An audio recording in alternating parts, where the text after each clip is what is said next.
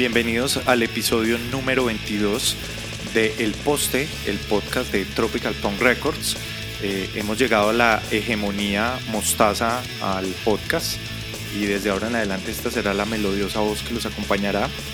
El día de hoy vamos a hablar de bandas eh, nacionales tan importantes como Vientre desde Cali. Eh, vamos a hacer un, un recorderis vieja escuela con Mr. Sudaka desde la ciudad de Manizales y segundo tiempo eh, nos va a estar acompañando en el segundo lanzamiento del día de hoy. Eh, Daniel, bienvenido a mi podcast, ¿cómo estás? Muy bien, gracias por invitarme a tu podcast, estoy contento de estar aquí. Realmente fue como un compromiso eh, adquirido, pero bueno, no habiendo de otra. no habiendo de otra. Está bien. Bueno, vamos con toda. Nos fuimos largos en el podcast pasado. Casi una hora nos echamos de cháchara. Sí, sí, ojalá aquí con esta nueva dirección y orden eh, sea un poco más rápido y eficiente. Sí, necesitamos un, poco de, orden estricto así eh, de, TOC eh, que me caracteriza y, y afortunadamente pues esto al fin tiene un rumbo. Qué bueno. Entonces, como, como todo tiene un rumbo y como hay orden y hay eh, calidad, voy a aprovechar para irme para Cali porque voy a hablarte sobre Vientre, que es una banda de, de Cali que nació en el 2016 y rápidamente en el 2017 sacaron su primer trabajo que se llama Las Huellas que dejamos. Y es un EP que tiene ocho canciones y pues ese EP lo que hizo fue que les ayudó a, ir a las ciudades principales de Colombia, Ecuador y México. Y pues con esa e, exposición que tuvieron se motivaron a hacer eh, e, el álbum Semillas, que es el primer álbum de larga duración y pues ahí eh, se catapulta el sonido y calidad de la banda. Eh, Vientre me parece que es una de esas bandas que tiene consistencia en calidad, contenido e imagen y es un ejemplo a seguir en el tema de autogestión. Eh, pues eh, precisamente en la mitad de la pandemia deciden sacar un, un split con una banda de Austin, Texas que se llama Light eh, y la historia entre ellos comienza en una gira eh, en México en el 2018, eh, donde tocaron varias fechas juntos y después Vientre estuvo en Estados Unidos y Light, la banda esta de Austin, se encargó de las fechas de Texas. Y pues crearon un lazo de amistad entre bandas y decidieron hacer un split entonces, eh, inicialmente iba a salir en marzo, pero pues con todo el tema de la pandemia se les eh, retrasó el proyecto, pero ya lo pueden encontrar en todas las plataformas. y hoy quiero hablarles sobre una canción que se llama Saga Luna Roja, que es eh, la canción nueva que hace parte del split. también incluyeron Fronteras, que hace parte del EP Fronteras que sacaron el año pasado también. Y bueno, esta canción eh, obviamente como ya, ya saben de vientre eh, es sólida, eh, con un sonido muy contundente y una calidad pues que ya se ha visto en la banda. Y, pero también muestra un lado como más relajado de la banda, con menos gritos, pero con unas guitarras, o sea, un sonido bien, bien bueno y la letra se puede interpretar de varias maneras, pero pues dadas las circunstancias yo creo que es una, una buena manera de reflexionar en momentos de pandemia con esas frases que dicen como seré uno con la nada o hay otra que dice mi prisión intruso en mi propia mente. En todo caso, eh, Vientre es una banda que merece toda la atención que recibe y los aplaudimos dentro y fuera de la banda. Entonces los invitamos a que se pasen a la página para que vean todo el contenido que pusimos ahí. Y por ahora los dejamos con Saga Luna Roja de Vientre.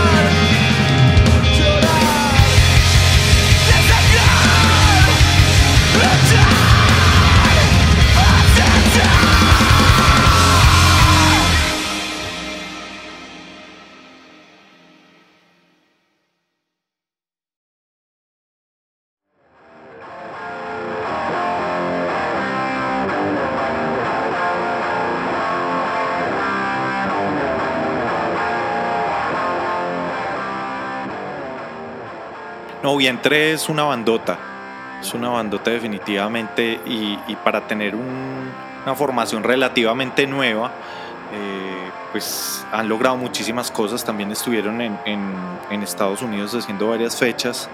Eh, pues es que ellos vienen con todo el bagaje musical porque pues integrantes de, Vientre hay gente que viene de Mico, que es una gran banda caleña también, eh, de Take Y, en sus inicios de, de ¿cómo? Ah, se, me va, se me va el nombre de estos muchachos, hombre, que fueron tan eh, desnudos en coma.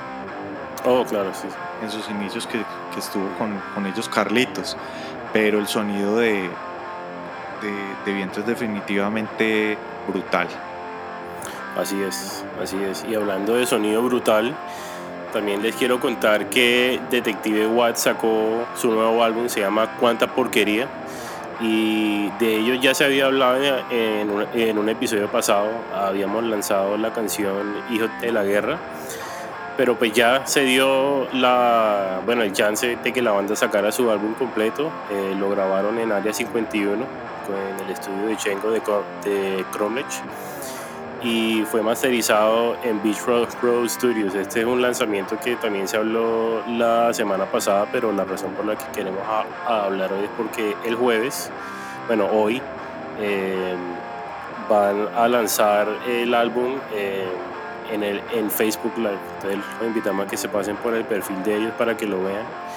Y además de eso, eh, van a tocar en un, en un, festival que ahorita mi jefe Leo eh, nos va a contar, se llama International Disturbia Fest. Cuéntame, jefe.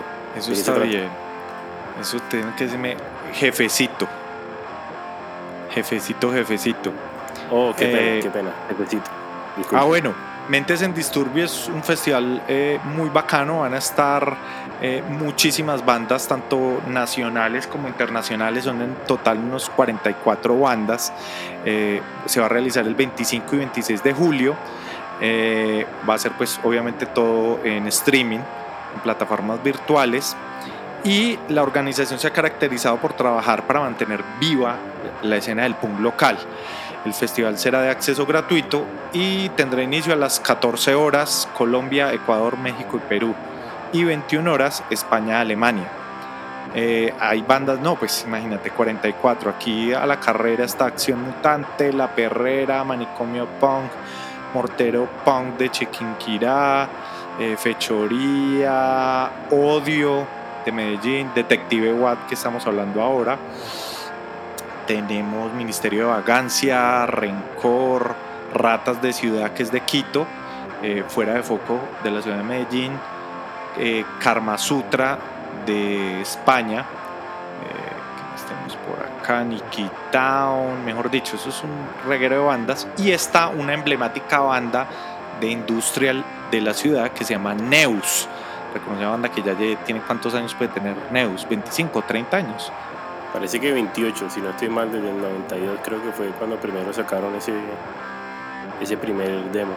Yo creo que ellos son definitivamente los, los pioneros del sonido industrial en, en el país y, y, el trabajo de ellos han, han seguido pues vigentes y, y, haciendo lanzamientos constantemente.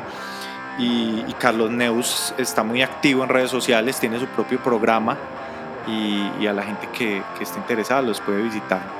Neus es una bandota. Sí, el puto. Vamos a ver si eh, la metemos en un episodio futuro para la 19 en la calle Centenario. Em, y hablando de colectivos, ¿qué? ¿Qué leo? Dime, jefe. Eso sí, es que aquí interrumpe, no le digo yo. Neus, la primera vez que yo escuché hablar de Neus fue a Terciopelados, los estaban entrevistando en MTV y les preguntaron que una banda para recomendar de Colombia y dijeron Neus. Entonces, pues en ese entonces no había internet ni nada, pero entonces era uno pregunte Neus, Neus, Neus. Y por allá repuntó un cassette con, con, una canción de ellos que, mejor dicho, me voló la cabeza. Y de ahí viene pues todo el linaje del industrial eh, colombiano. ¿Qué te inspiró a ti? Me, me, me imagino. sí, no, yo he escuchado de todo. Yo definitivamente pues amo el punk y me define, pero pero yo he escuchado de todo, hágame el favor. Ahora sí, que me, me voy a contar eh, subordinado? Sí, no, qué pena, qué pena la interrupción, señor. Pero pues como estábamos hablando de colectivos, eh, queremos pasar ahorita a, a otro evento que eh, uno de nuestros amigos del colectivo Directo Macondo nos va a contar. El Poder Femenino se toma la tercera edición de las sesiones en línea de Viva la Merch, que en esta ocasión tendrá la participación de artistas femeninas y bandas que cuenten con al menos una mujer en su alineación. Los proyectos elegidos son Triole de Argentina, Ale Jiménez de Estados Unidos y Karanun de Alemania, quienes hacen parte de la cuota internacional del cartel. Las artistas que representarán a nuestro país son Patricia Bermúdez, Le Magdalena y María de los Muertos, quien es cantante de Before Ballam. También estarán las bandas Mal Gusto, Godiva, Crónicas, Borojó y Back to School. Esta última fue la banda ganadora del concurso de las sesiones pasadas. En medio de esta edición especial se realizará un homenaje a las líderes sociales asesinadas en lo que vamos de este año 2020. También se incluirá cápsulas con mensajes alusivos a la igualdad de género y el respeto hacia los derechos de las mujeres. La cita es el próximo jueves 30 de julio a las 7 pm en el perfil oficial de Viva la Merch y será transmitido simultáneamente en los perfiles de los artistas. Recuerden seguir la transmisión en facebook.com slash Viva la Merch tienda. Sí, definitivamente eh, las sesiones en vivo de Viva la Merch han quedado muy bacanos y estoy contento de, de ver a esas bandas eh, femeninas o que representan al género muy bien, entre ellas eh, Back to School eh, y Mal Gusto también, las dos que hemos hablado antes aquí en el programa. y bueno, Leo, ¿por qué no me cuentas sobre esa banda legendaria de Manizales que me quería contar? Usted no va a seguir el guion, se va a pasar por la galleta el guion. Siempre. no vamos a hablar de Toque Rosa. Ay, puta, sí.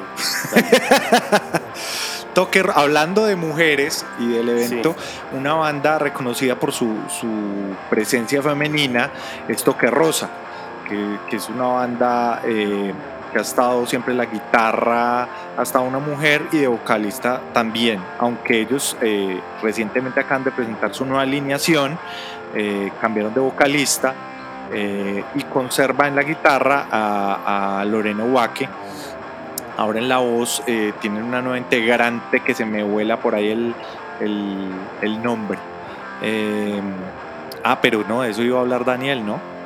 Sí, sabes que más bien vamos a dejar que los expertos hablen y que Daniel Tello nos cuente exactamente de qué estamos, o sea, de qué se trata esto.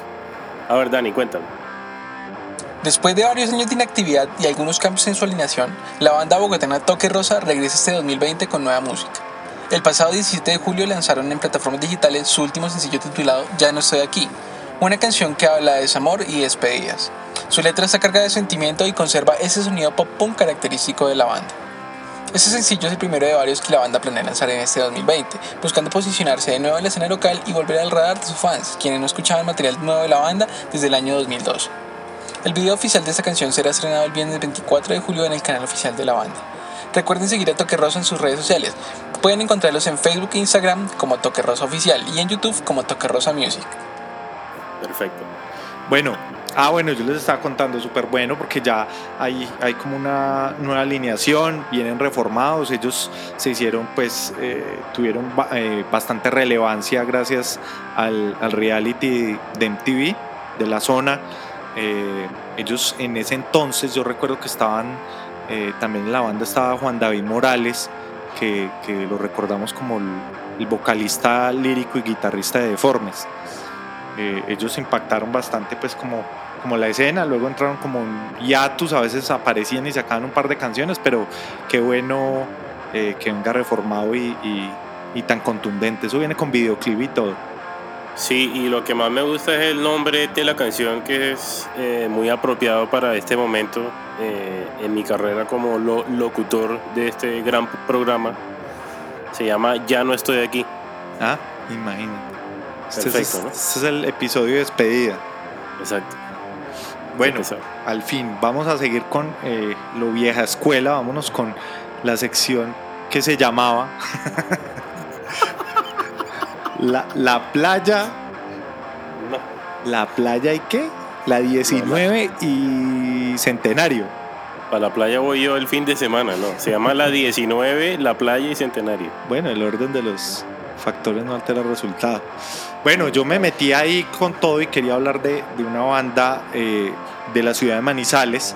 Es una banda que ya no está activa, pero definitivamente pues dejó su huella en toda la escena de rock de, Manizales y es Mr. Sudaka.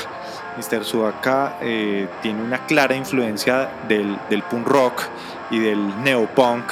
Eh, ellos se iniciaron como una banda, les gustaba mucho NoFX y eso en Manizales realmente pues era una novedad porque eh, las bandas que tocaban era, tocaban era más bien punk clásico.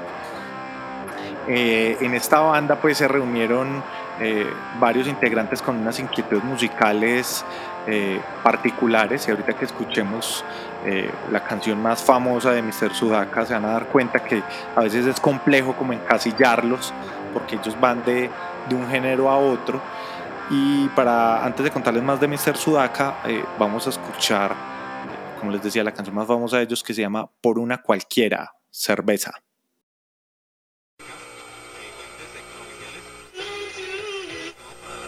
Estaremos dando la respuesta.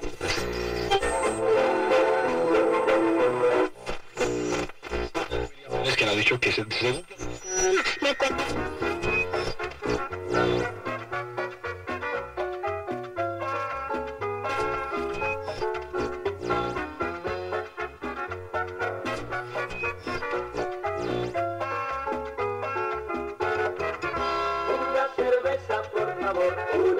cerveza. Que hoy me quiero emborrachar en esta mesa.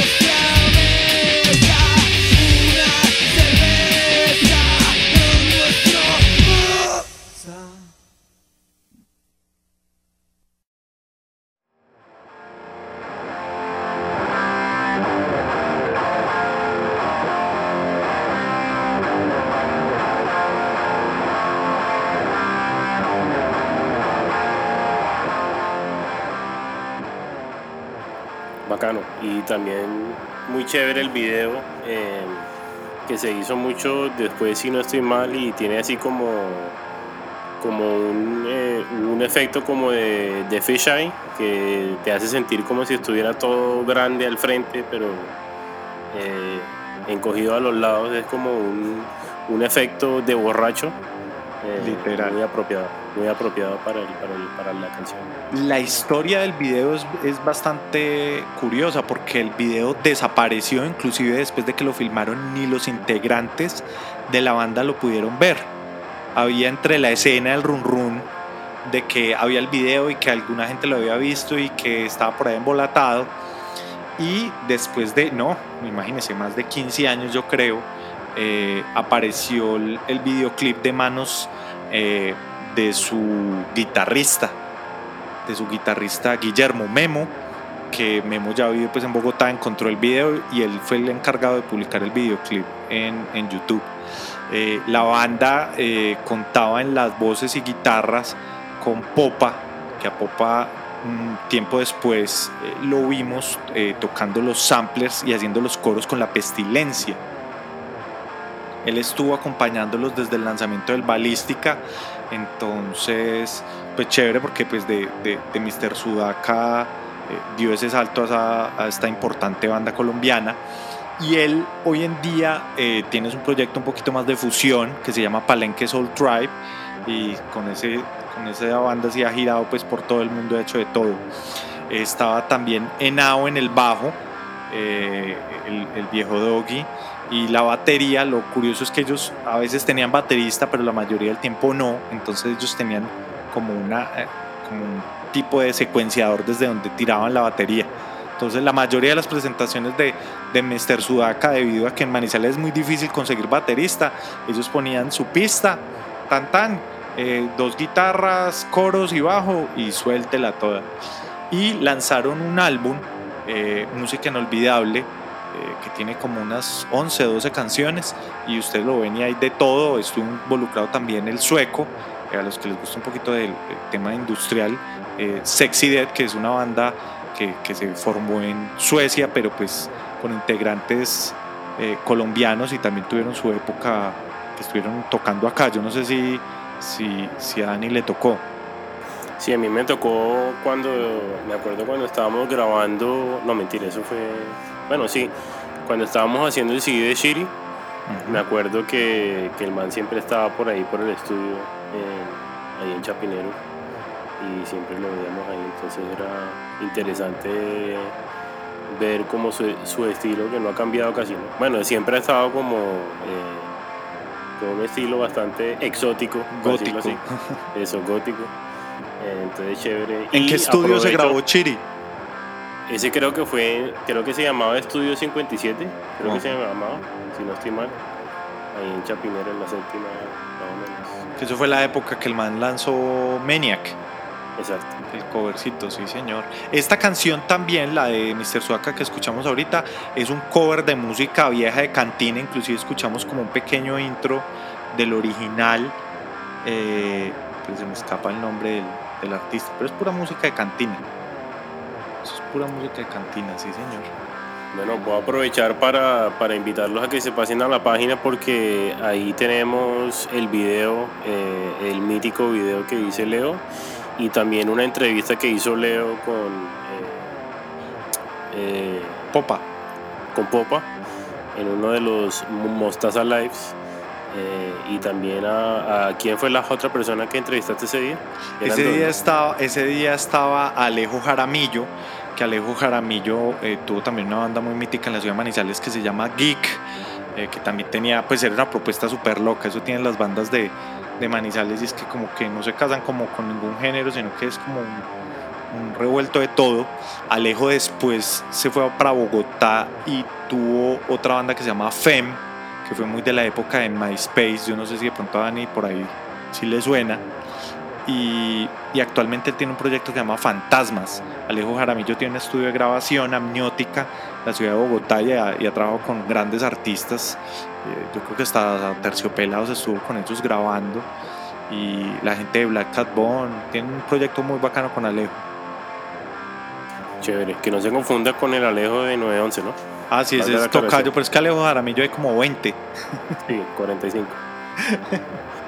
Eso, bueno, y hablando de bandas legendarias también, eh, para contarles que Ira sacó una canción nueva, se llama Deseos Atrapados. Y parece que la banda está lanzando música cada mes. Eh, de pronto sería bueno investigar un poquito más eh, qué es lo que están haciendo, de qué se trata y cuál es la idea de todo esto. Eh, me imagino que en esta pandemia pues hace sentido hacer algo así. Entonces, muy chévere, eh, se pueden pasar por la página de nuevo para que, para que escuchen la canción.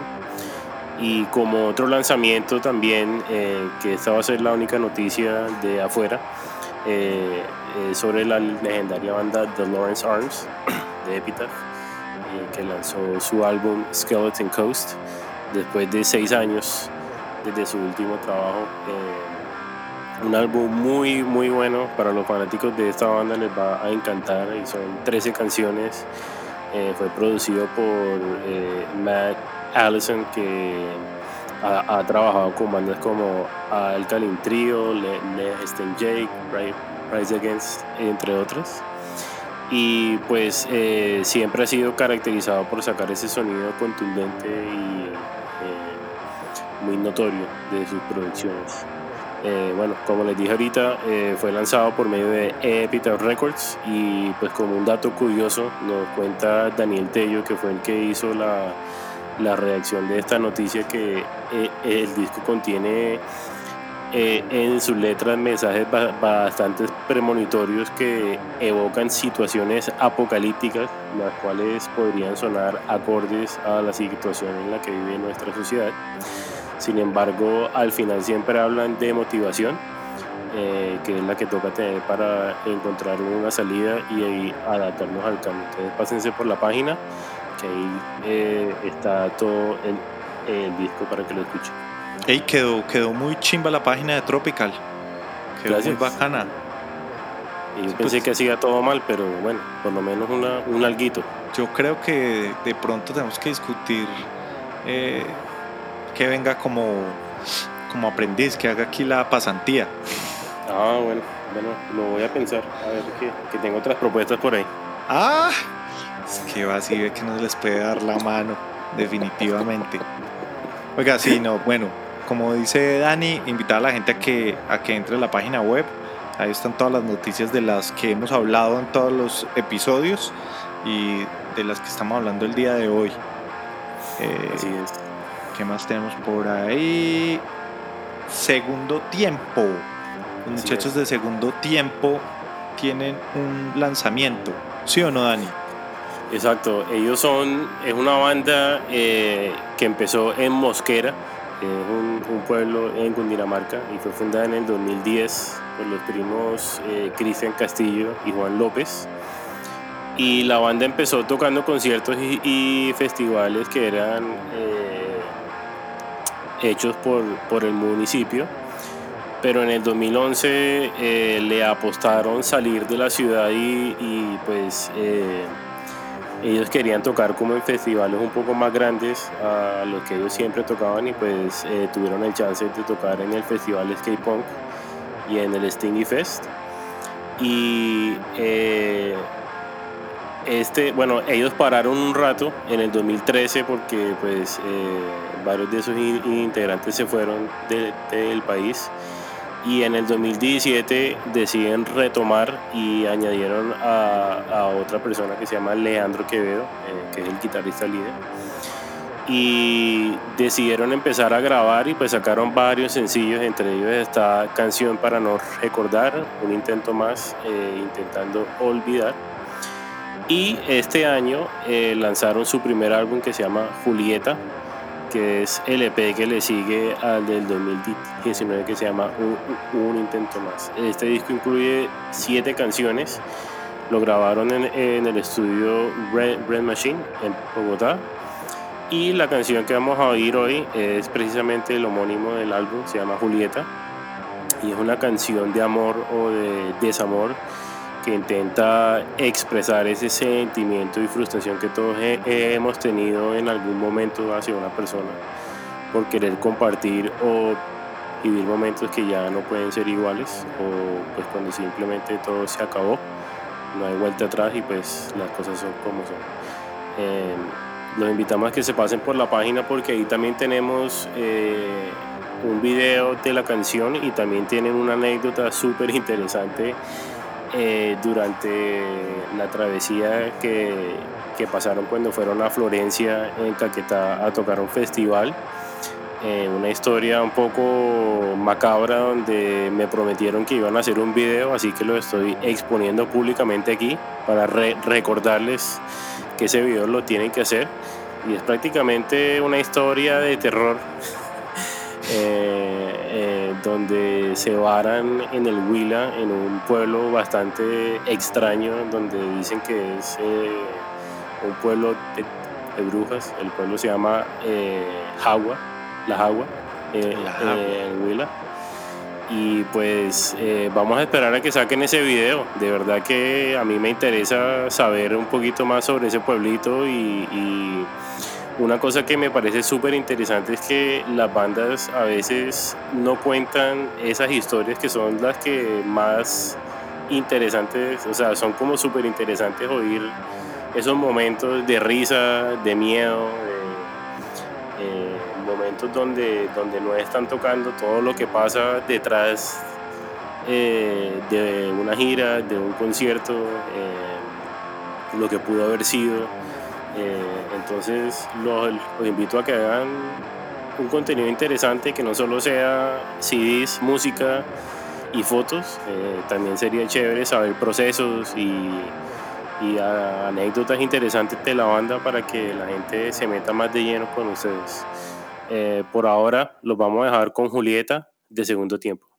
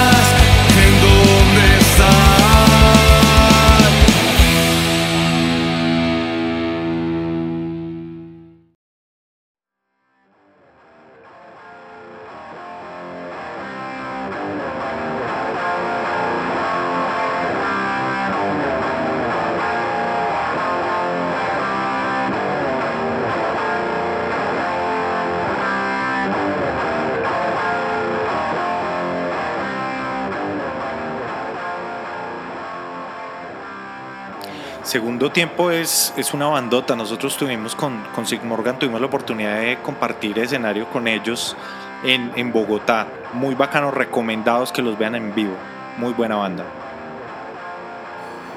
Chévere. Y por ahí también se despedió el CD. Vamos a ver si eh, mi amigo Mao, bueno, tu amigo Mao, jefe, nos- no sé. Estamos ahí hablando ahí de, de intereses y, y cómo voy yo ahí en la sociedad. Hay que definir. Yo no sé, yo no sé, como yo soy empleado, bueno, era empleado. Practicante. practicante. Sí, perdón. No, es que esta gente sí no se le puede dar la mano porque. Y, y Daniel Tello que se está haciendo el, loco, pues, mandándonos usted- noticas y en vez de venir y conectarse a charlar con nosotros Exacto, se está metiendo por los laditos. por los laditos. No, no, tienes que probar finura y venir aquí firme y porque ya lo tuvimos en diferido y todo el día. Desde estudio, continúa en estudio. Exacto. Leo, y hablando de, de meterse por los laditos, eh, ¿qué me puedes contar sobre el altavoz? Ah, bueno, el altavoz recientemente acaban de, de anunciar que ya están clasificadas las 70 bandas que tocarán en el Ciudad Altavoz. Para la gente que no conozca, el Festival de Altavoz es el segundo festival más importante de Colombia.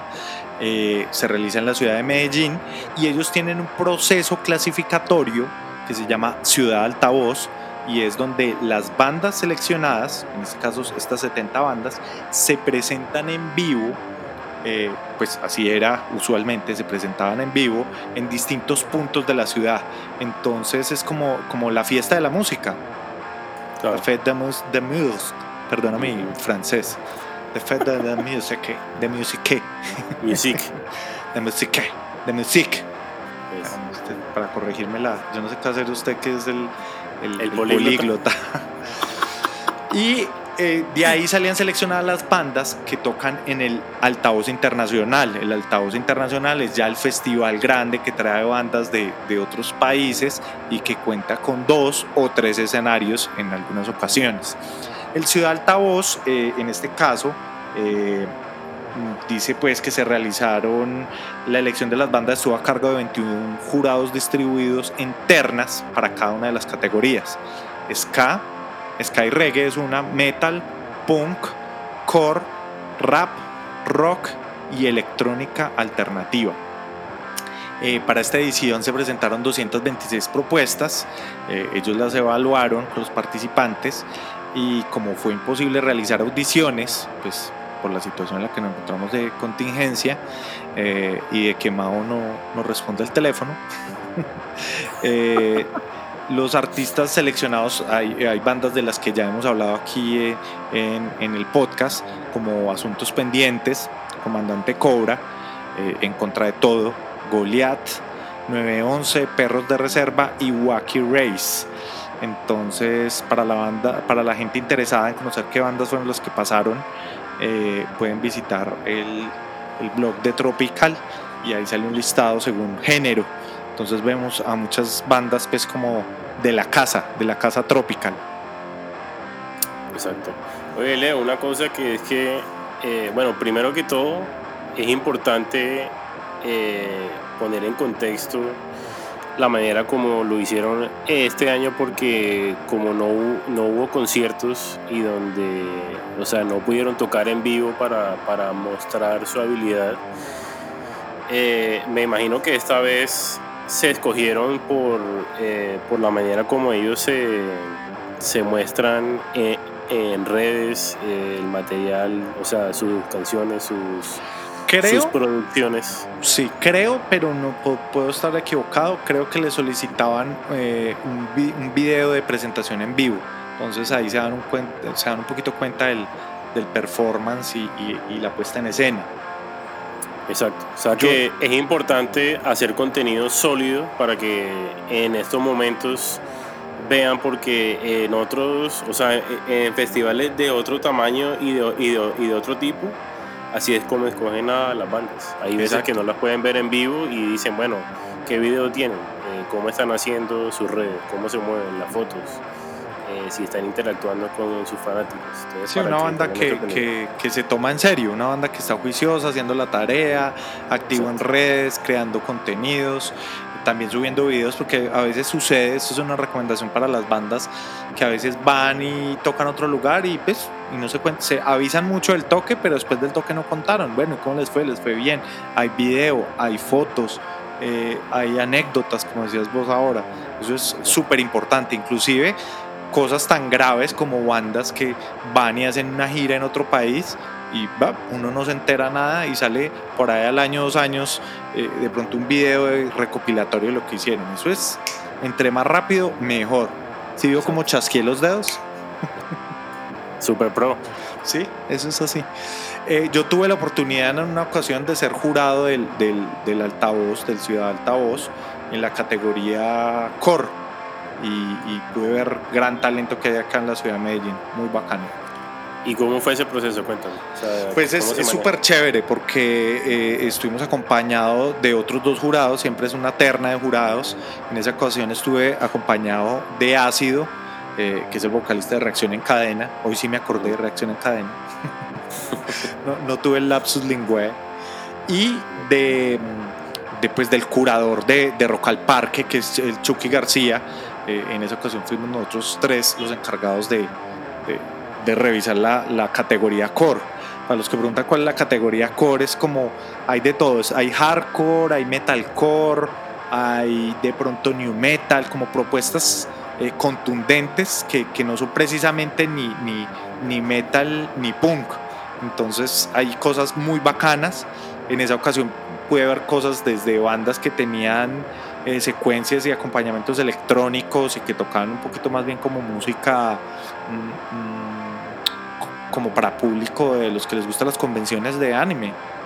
Sí. Muy bacana, pues una cosa así súper, tenía arreglos de 8 bits y todo, hasta bandas súper contundentes de, de hardcore eh, netamente paisa.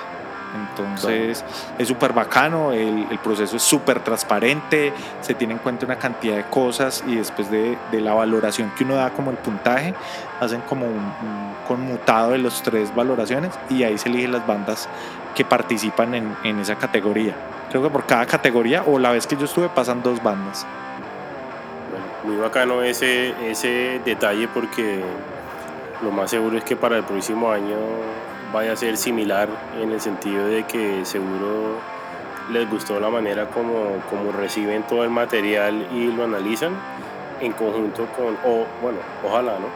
Eh, en conjunto con una, un show en vivo, entonces para que, para que paren bolas y hagan la, la tarea que es. Sí, igual de todas maneras va a hacer falta eh, eh, el, el circuito de Ciudad Altavoz porque pues, es súper bacano lo que te contaba, es casi como otro festival aparte. Es un festival súper local, es eh, simultáneo, son como eh, varios fines de semana y en distintos puntos se están presentando eh, bandas de distintos géneros. Entonces tú en un día puedes hacer como ir, a ir a dos escenarios distintos y es para el público es totalmente gratuito y- y las bandas que se presentan también en las eliminatorias tienen una recompensa. Entonces como banda eso es súper bueno también eh, esos, esos incentivos. Bueno, ahora que mencionas eso, eh, estaba viendo el video, eh, bueno, el video en diferido porque lo pasaron en vivo, pero era el video prácticamente donde se hizo el anuncio de los resultados. Y una de las personas que se encarga de la cultura allá en Medellín estaba contando que ellos tienen alrededor de 1.500 millones de pesos eh, disponibles para el arte y la cultura en la ciudad. Total, eso es brutal. Eso es algo que, que a veces pasa desaprovechado. Dos veces al año ellos tienen, eh, tienen como un presupuesto eh, donde las bandas pueden presentar sus proyectos. Las bandas obviamente de Antioquia, ¿cierto? Ellos tienen eh, cierta área de cobertura, no sé hasta qué municipios tienen cobertura, y tienen como unas exigencias, ellos presentan los, los proyectos y y si lo tienen seleccionado, pues eh, con eso puedes hacer muchas cosas. A través de esos proyectos, eh, bandas como Control, que es una banda de hardcore de acá de la ciudad. Estuvo, eso fue el año pasado, estuvo en México, creo que en dos, en dos ocasiones. Eh, pues hacía parte del mismo, del mismo proyecto y, y ellos con el, con el apoyo que da pues el, del arte y la cultura, ellos no cubren todo, pero sí definitivamente pues es un gran estímulo que le, puede servir a la banda y, y a todos los procesos musicales y artísticos de la ciudad. Exacto, plata para plata gratis, que está ahí para que la cojan. Y a veces se queda ahí la gente, la gente, eh, quisiera decir que porque la gente no sabe, pero ellos se encargan de darle mucha difusión a la gente, la gente desafortunadamente a veces es, no sé si es pereza, qué será, yo creo que ojalá existiera eso en, otras ciudades eh, para nosotros poder acceder a eso, pero pues eh, por lo menos que la gente de Antioquia aproveche que tiene eso que no se ve en todos lados. Sí. En Bogotá también hay, entonces para que estén pendientes de eso, pero Mi Bogotacito lindo. pues, que la amas tanto. Yo sí amo Bueno, Bogotá. Aquí para finalizar y hablando de... Bueno, de- de- Dani, eh, sí. Eh, bueno, esta va a ser la última noticia en la que Dani va a participar. Te agradecemos por, por tu colaboración y vamos a ver qué tal te desempeñas en, en esta despedida. Está bien. Bueno, nada, darle las gracias a todos por, por ese, esa atención que me dieron o que no me dieron, solo lo hacían por otros, pero nada, muy agradecido por, por todo esto y bueno, ojalá que esta última banda eh, que es contundente, me voy a ir con una contundencia, que es eh, El Maquinista, que es una banda de Bogotá que lanzó su álbum Mangual precisamente el lunes, día de la independencia de Colombia. Y es un álbum que comienza y termina con una actitud electrizante. eh, dura 16 minutos y tiene 13 canciones. Entonces con eso les dice todo. Eh, es, el estilo es hardcore punk, pero ellos se, se autocatalogan como dark power vi- violence.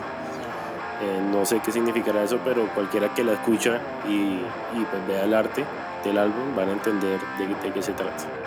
Entonces, eh, eh, como les dije, son 13 canciones y termina con un cover de Nirvana, que, que es eh, una de mis canciones favoritas, Reds, que es una canción que se alinea ba- bastante con el sentimiento de la banda y la hacen tan suya como lo hizo Kurt Cobain en su momento.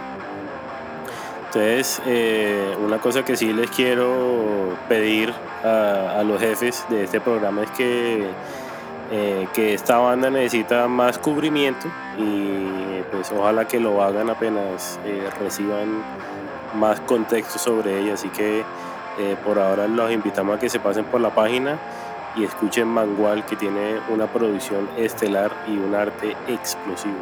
Y con eso los dejo forever.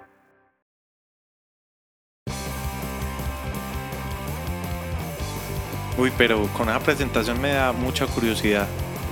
Eh, apenas terminemos acá, me voy a ir a escucharlos de una. Chao Leo. Bueno, Dani, eh, no, muchas gracias por tu servicio. Eh, te tenemos un detalle especial. Por favor, puedes pasar por la, por la secretaría. El agente de recursos humanos te va a entregar unos, unos tropipuntos eh, que sirven tanto como lo que sirve Mao a la distancia. No lo quiero. Muchachos, recuerden eh, compartir el podcast, visitar el sitio, eh, compartir es apoyar a los eh, a- podcast aliados. Tenemos a la gente de Punkoff, tenemos eh, las charlas, las charlas que hace Checho de SPR eh, eh, desde Instagram. tenemos el kiosco que se me queda por, por ahí, por fuera. No sé, yo ya no trabajo aquí. No sé, dime tú. Gracias. Fac- Factor Mostaza ahí cuando hacía envíos. Ya no hago envíos por estar aquí eh, ocupado arreglando los daños que, que dejó Mao y que ahora deja Daniel. Voy a hablar con Tello más bien a ver si, si le ponemos orden a esta vaina. Muchas gracias muchachos. Eso ha sido todo. Gracias les digo.